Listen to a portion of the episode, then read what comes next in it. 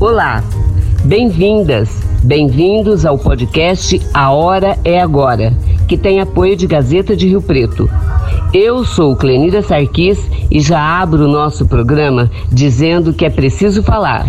Para questionar e responder é necessário uma cordialidade, uma empatia. Uma sintonia fina e clara traz um entendimento positivo. A oralidade poucas vezes permite o rebuscado técnico da palavra escrita, cada qual em seu quadrado. Largando de mão a empáfia e tecnicidade, a fala tem seu particular apelo. Há tempos se diz: o que faz mal ou bem não é o que entra pela boca, mas o que sai. Trabalho dos mais interessantes é desenvolvido por uma pesquisadora e sua equipe aqui na nossa Universidade Bilce Unesp. Depois de um bem-sucedido projeto na pandemia, dedicam-se agora a uma parceria com a Secretaria Municipal da Mulher, Pessoa com Deficiência e Igualdade Racial de Rio Preto, sobre violência doméstica na cidade. E que legal, usando a ferramenta podcast para alertar, informar e conscientizar sobre todas as formas de agressões contra as mulheres.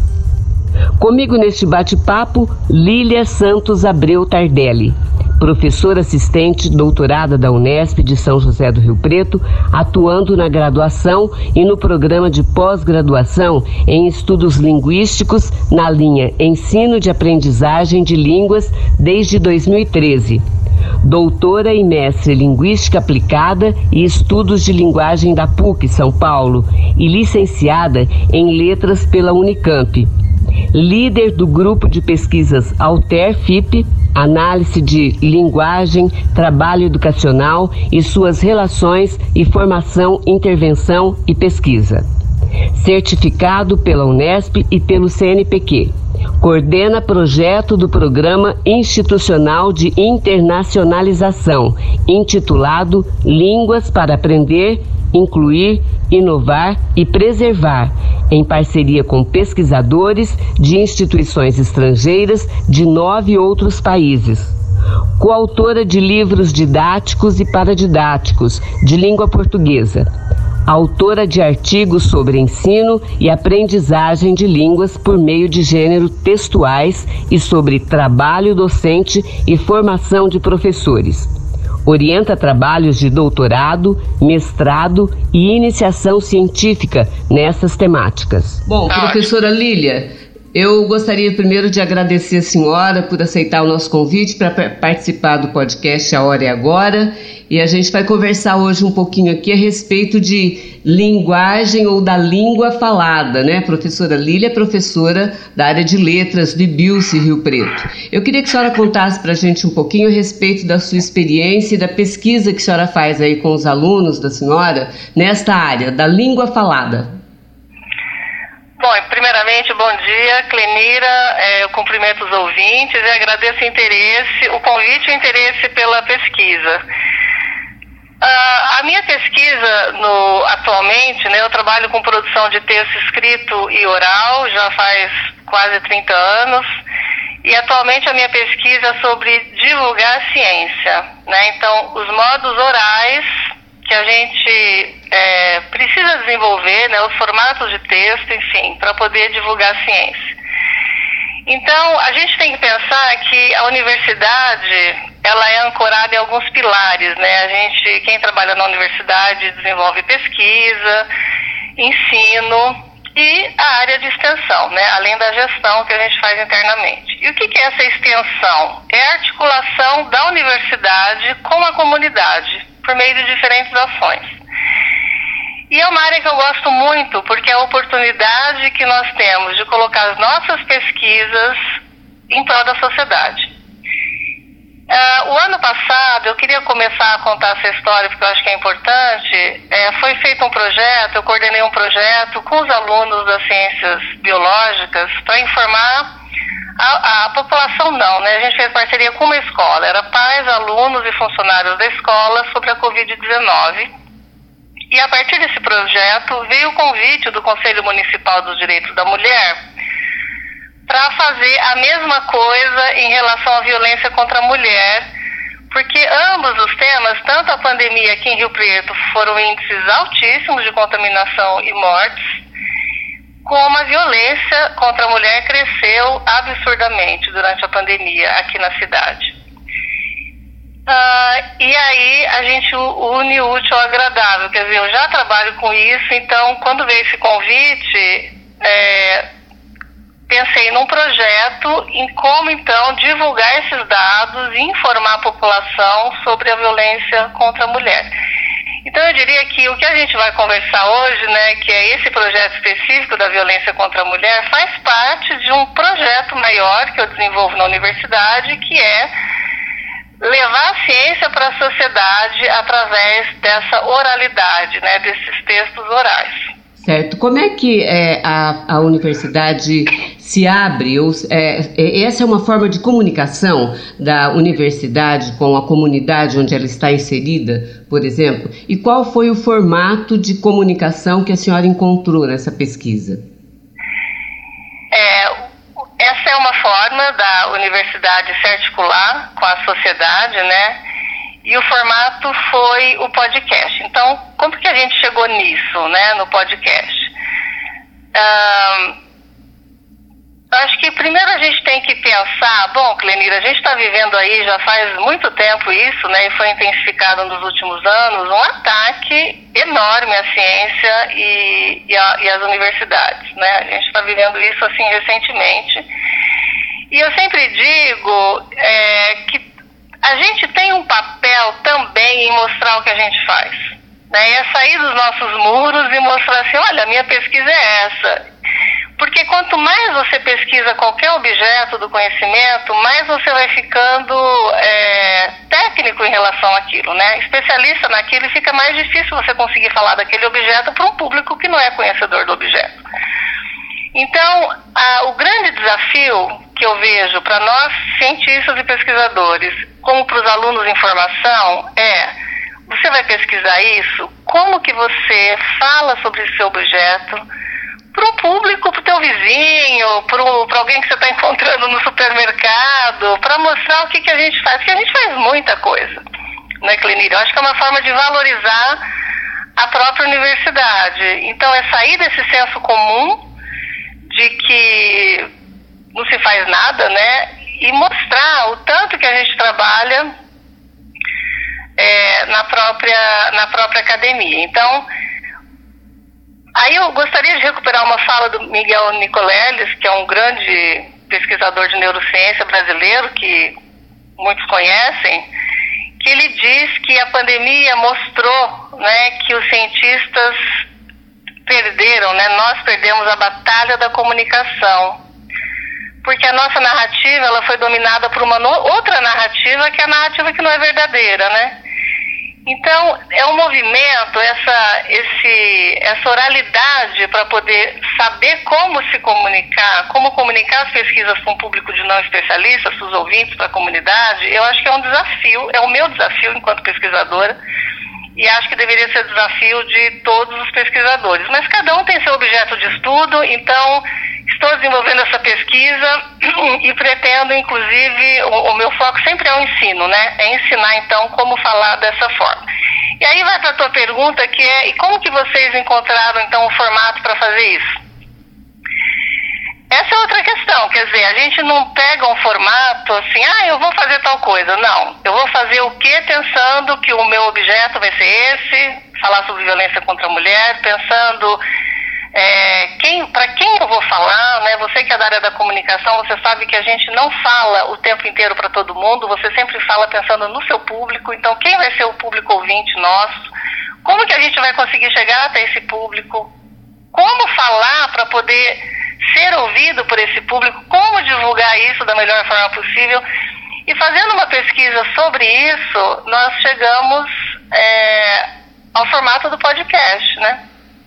Porque o podcast ele é uma, enfim, uma ferramenta que você pode acessar a qualquer momento o, o, ouvinte escolhe o momento que ele vai ouvir, diferentemente da rádio, né? Eu acho que, quer dizer, a rádio, o conteúdo ele é dado para o ouvinte naquele determinado momento. O podcast, ele é, o conteúdo é buscado pelo ouvinte no momento em que ele quer.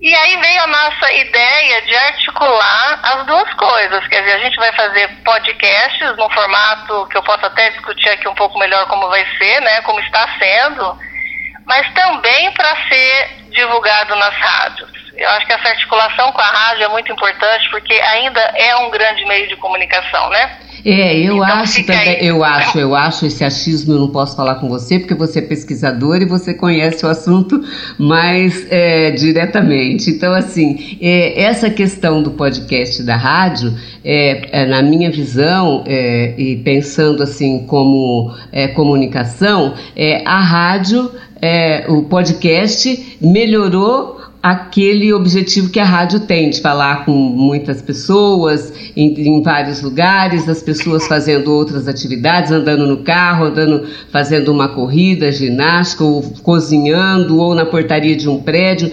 Quer dizer, é, o rádio tem esse poder, mas a, o podcast tem essa vantagem, quer dizer, uma melhor, melhora que aconteceu com o podcast, que é da pessoa é, ouvir é, no momento que ela pode, que ela quer e ouvir partes, né, também.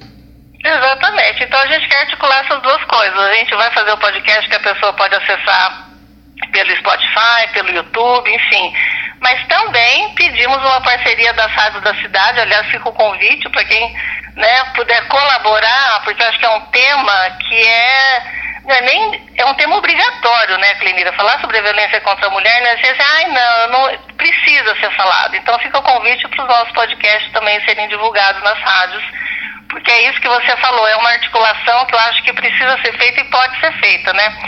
Só para dar um dado é, disso que você falou, 44%, isso é uma, uma pesquisa de 2021 é, das pessoas ouvem os podcasts enquanto fazem as tarefas domésticas. Né? Olha que interessante, quase metade dos ouvintes de podcast, eles, enquanto estão em casa fazendo as tarefas domésticas, estão ouvindo, que é um pouco o perfil do rádio também, né? Isso, que estudou assuntos muito importantes, né, como a pandemia e a violência contra a mulher, nesses dois primeiros momentos, porque eu penso que a pesquisa deva continuar, né? É, tem uhum. também a questão de, da forma de comunicação. Então, quer dizer, você trabalha com duas pesquisas ao mesmo tempo nesse trabalho que você está fazendo na, na, no IBIUS em Rio Preto. Exatamente. Justamente para chegar ao podcast, veja, hoje aqui nesse projeto, que eu tenho três projetos de pesquisa, nesse projeto especificamente, nós temos dois alunos de iniciação científica, ou seja, que estão na graduação em letras, dois alunos de mestrado e três alunos voluntários de graduação também, do projeto sobre de violência contra a mulher. E aí faz parte da pesquisa, para nós chegarmos até aqui, o que foi feito até então, né?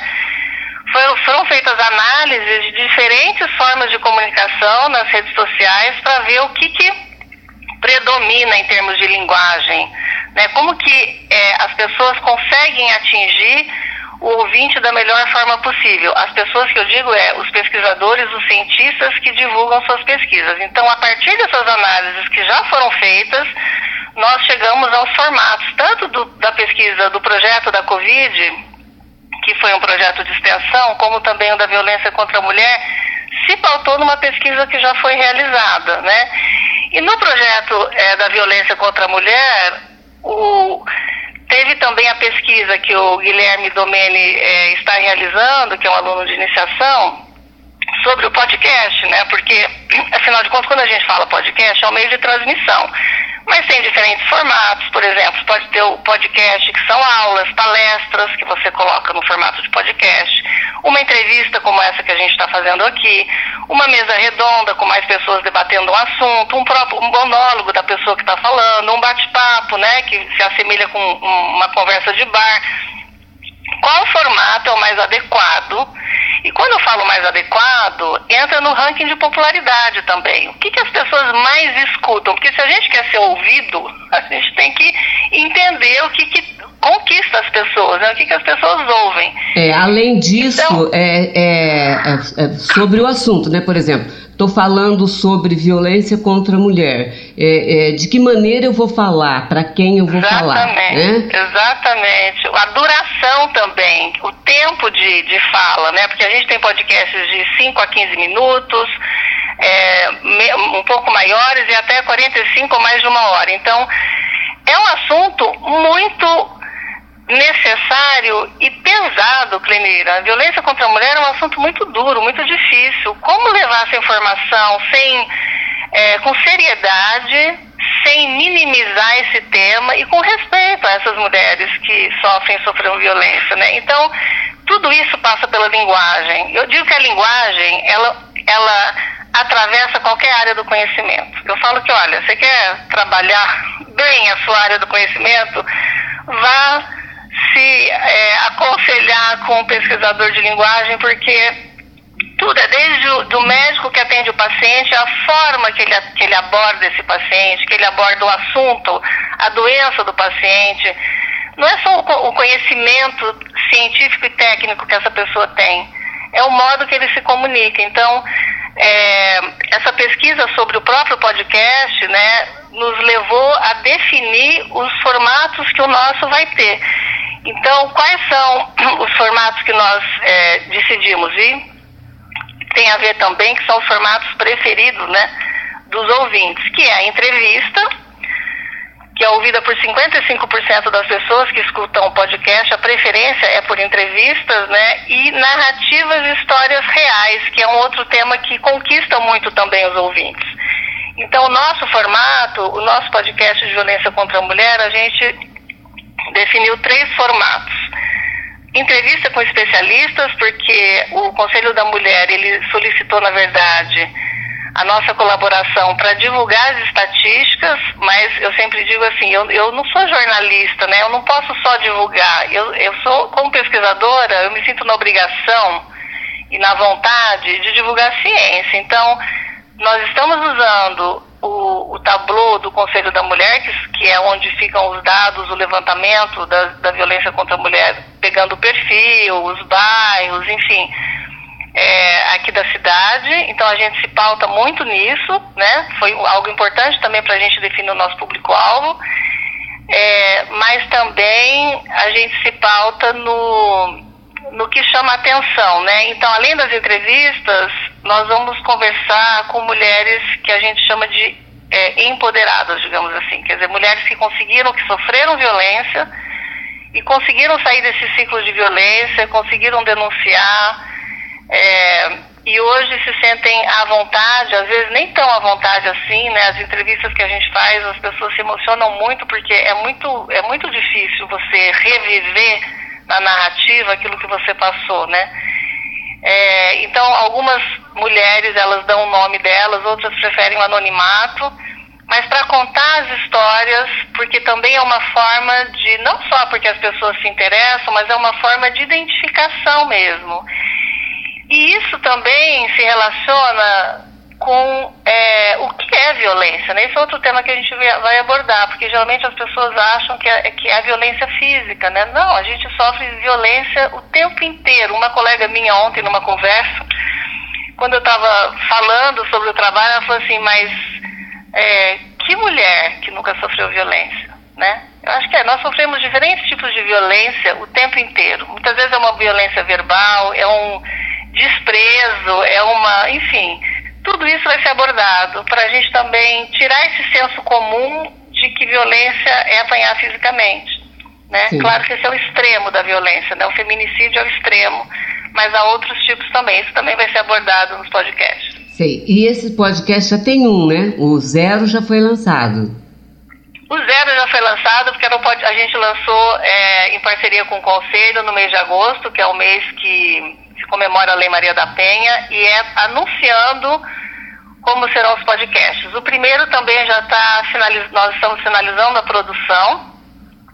Dá muito trabalho, eu acho que está demorando mais do que eu imaginava, porque todo esse modo de organizar a linguagem, então você faz a entrevista com uma pessoa especialista, por exemplo. É, se você colocar a entrevista na íntegra, muitas vezes, pensando no nosso público-alvo, que é o público o público pode ser quem tiver interesse, mas o nosso público são os bairros que têm os maiores índices de violência, né? Que e são, os bairros Preto. pobres? Porque a gente costuma dizer sempre que isso, é, que é, isso acontece mais na, na, região mais pobre da cidade, na, na franja do, da cidade, né, na região é, do entorno. Mas a gente já ouve, ouve, falar também, como você disse ainda há pouco, que uma colega falou que mulher que não sofreu violência, né? Esse é. índice que está é, nesses locais aí é, onde vive a, a, sociedade mais abastada, tal, também é, é registrado ou não? é registrado. É, nós é, já estamos com uma entrevista marcada com uma dessas pessoas que tem nível universitário, que sofreu violência, conseguiu sair do ciclo e que nos relatou a dificuldade que foi, mesmo para ela, que é uma pessoa esclarecida no seguinte sentido, né, que tem conhecimento, que estudou, enfim, tem um nível socioeconômico bom, e ela falou a dificuldade que ela teve não só em sair do ciclo, mas como conseguir é, denunciar isso, né? Então, pega, assim, qualquer pessoa de qualquer nível socioeconômico é, da, da cidade, mas a gente precisa escolher um público. E nós escolhemos o público, e os bairros hoje que sofrem mais violência, que foram, né, que, que denunciam, é, o, é uma região mais simples, né? A gente tem aqui o São Diocleciano, Santo Antônio, Solo Sagrado, Jaguaré, Parque Industrial, mas os podcasts levarão também é, essa conscientização de que é para todo mundo.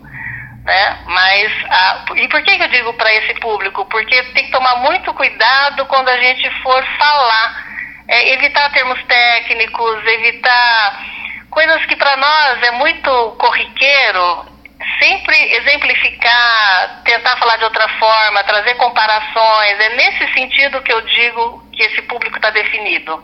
Né? Não quer dizer que outra pessoa não possa escutar também. Agora, uma questão importante, né, que eu não sou especialista em violência contra a mulher, eu faço questão de, de dizer isso, eu sou especialista em ciências da linguagem, então a parceria com essas pesquisadoras, né, é, que falam sobre é, violência contra a mulher é fundamental. E uma das coisas que elas dizem é que, sim, há registro de mulheres que têm um nível socioeconômico melhor, mas muitas vezes não chega a ser denunciado porque elas têm outras formas, né? Às vezes paga, é, enfim, acha outras formas de resolver o problema, sem tem vergonha de denunciar, né? É, então, mas existe sim esses dados. E talvez, é porque a... eu fico pensando assim, é, as pessoas não veem uma delegacia como uma é, instituição pública, como seria, é, por exemplo, a prefeitura, a Câmara, qualquer instituição pública. Ela vê a delegacia como um lugar de criminoso, de é. gente, né, de, de coisas é, ruins, de que a pessoa vai ser julgada, que a pessoa vai ser rotulada, né? Tem essa, essa, esse, como é que fala, essa preca, é, não é prevenção, ela tem esse, esse essa ideia, né? Essa ideia não é, é, é, preconceito, é um preconceito, né? Preconceito. Contra, né? uhum. né? Mas esse preconceito não é gratuito, né? Esse preconceito não. é porque a forma com que elas são tratadas nesses ambientes. Exatamente. Isso é outra coisa que aparece nas entrevistas que nós já fizemos, que é quando elas chegam no momento da denúncia, que já é muito difícil chegar até esse ponto, você resolver falar assim, não, chega, né? Quer dizer, é um processo que às vezes demora anos. É, como todas elas reclamam de como foram acolhidas nesses lugares. Então, assim, a frase que a gente mais escuta, Clemira, é: Mas você tem certeza que vai denunciar? Porque daqui a pouco você vem aqui e retira a queixa. Quer dizer, não é para ter esse tipo de acolhimento. Essa mulher já está sofrendo uma violência e ela sofre um segundo ato de violência quando, né? Isso, quando chega nessa, nesse momento da denúncia. Isso precisa ser evitado. Então, quando eu falo linguagem está em todos os lugares, é isso. Como que você aborda uma mulher que chega para relatar que sofreu uma violência, para denunciar. Você tem que saber usar a linguagem apropriada para ela se sentir acolhida e menos agredida. Nós temos diversos filmes e séries hoje que retratam isso. Né? Então que ser, e a gente também se pauta nisso, viu, Clenira? A gente é, assiste as séries, é, músicas, nós, é, um, dos, um dos modos de. Porque além das entrevistas, eu falei em três e só mencionei dois, né? Das entrevistas com as mulheres que sofreram violência, que hoje gostariam, né? Sentem a vontade para denunciar, para participar desse projeto. E além dos pesquisadores, especialistas do tema, nós também vamos fazer pequenos, que a gente está chamando de spot publicitário, mas eu nem sei se esse seria o termo correto, né? Porque a gente não é publicitário. Uhum. Mas em que a arte vai entrar com músicas, é, valorizando a mulher, música mostrando que a mulher tem que se, se enxergar como. Porque a gente vive um movimento cultural que, que muitos objetificam a mulher também, né? É. Então é mostrar como a cultura também é para valorizar quem é você e como denunciar. Então a gente vai também nesses pequenos é, textos que a gente vai. Quando eu falo pequeno, é pequeno mesmo, são 30 segundos. Sim. Olha, como que você busca ajuda, quem que você procura. É, isso não é só, isso não acontece só com você, acontece com todo mundo. Então nós temos vários artistas que cantam, né? É, esse tema. Então a gente vai trazer também, porque a arte também é uma forma de empoderar, né? Professora Lília exalta a importância da linguagem oral. Eu sou uma grande defensora da linguagem, tanto para os alunos, que eles que vão numa consulta, eles têm que se sentir capazes de, não, mas eu tenho o direito de saber, eu tenho que saber, como os médicos ou qualquer outro. Às vezes você tem dificuldade por conta de um atendente, né? Você nem chega no consultório, é um atendente que não sabe é, fazer esse acolhimento, como a gente já falou aqui. Enfim, a gente pensa no médico porque, enfim, a gente também está saindo de uma situação muito. É, que vivenciou isso muito. Mas eu só tenho, olha, eu só tenho a agradecer, porque eu tenho muita sorte, eu sempre fui muito bem acolhida, né? E nós temos também. É, a gente também fala, né? Quer dizer, se você não, não é entendido, você vai, insiste, mas qualquer área. Acho que é fundamental mesmo. Por isso que a, acho que essa é uma informação importante, né? Os, hoje a gente está com a Base Nacional Comum Curricular, que norteia a educação no, no Brasil, o ensino, mas antes da base nós tínhamos os parâmetros curriculares nacionais, é, na década de 90 e 2000, e 2010, né? É, e ele introduz oficialmente a questão da oralidade em sala de aula. Então, assim, o oral, ele tem que ser ensinado, a comunicação tem que ser ensinada. Então, isso é trabalhado, ou deveria ser trabalhado, mas os materiais têm trazido essa questão de ensinar o oral na escola e a academia também, né? Na Unesp aqui no IBIUS, eu trabalho com os alunos tanto a parte de texto quanto a parte de oralidade, de comunicação. E na comunicação, é, tanto acadêmica, você falando para a própria academia, como a comunicação para quem não é da academia. E é muito difícil, muito difícil. Eu digo isso para todo mundo, até para mim, falar do meu objeto de uma forma acessível a qualquer um. E, e outra coisa, Clínir, em pouco tempo eu tenho enfatizado muito essa questão do pouco tempo, né? Porque as pessoas não querem ficar 20 minutos ouvindo a sua pesquisa. É rapidinho, né? Os americanos têm um, um formato que é assim, olha, você pegou o elevador no térreo, quando você chegar no décimo primeiro andar, você conseguiu falar da sua pesquisa? É isso que você tem que conseguir fazer. Né? Então é um tempo muito curto. Aí os colegas, não, é impossível falar em três minutos, você tem que conseguir, meu caro. que é o tempo que alguém vai te ouvir com interesse. É, é, o, é o famoso textão que é, hoje é muito é, rechaçado na internet, né? Quando alguém posta um texto muito grande, nossa, você não quer ler, você quer ler aquele rápido que te diz tudo em poucos segundos, né? Em três três, quatro parágrafos, né?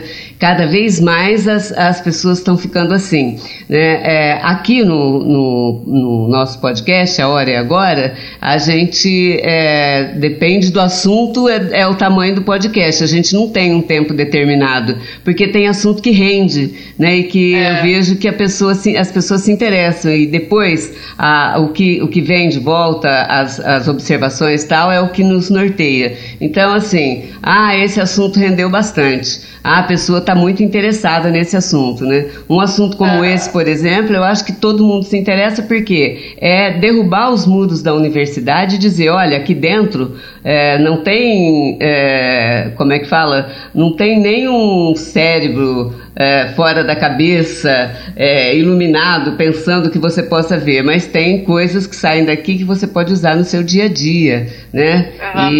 E, e é isso que a universidade devolve para a comunidade.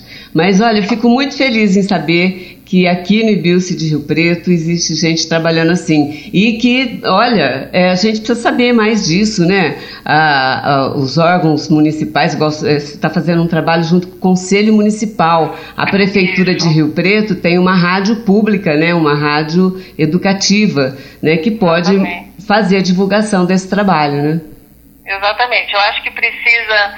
É precisa ter esse interesse da, da prefeitura também. Nós vimos a dificuldade que foi no projeto da Covid-19, que é um material riquíssimo, de qualidade, que está disponível no YouTube. Aliás, fica aí a dica para quem é professor da área de ciências biológicas, né, na educação básica. Está lá disponível.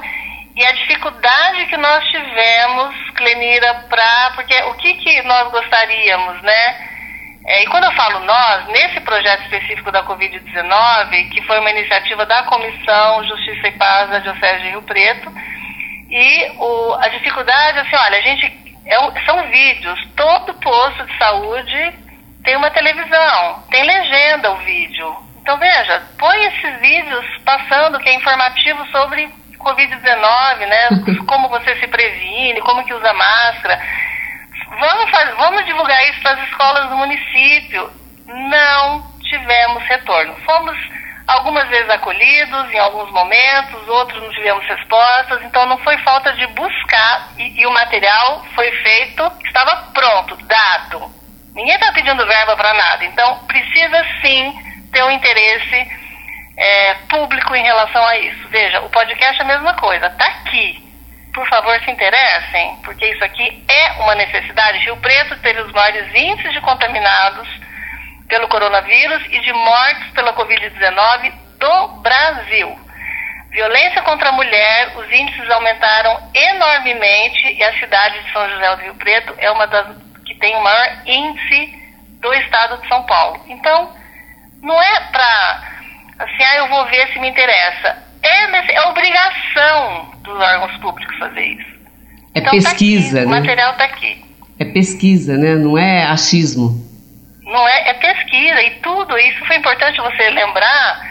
É, os vídeos, ele, cada videozinho, cada áudio, né, aqui no podcast, perdão, agora estou falando ele tem, e essa bibliografia era disponibilizada, ela, ela vai para o site do Conselho da Mulher, então assim, ah, eu quero saber se isso é verdade, vai lá, ó, as referências bibliográficas estão todas lá.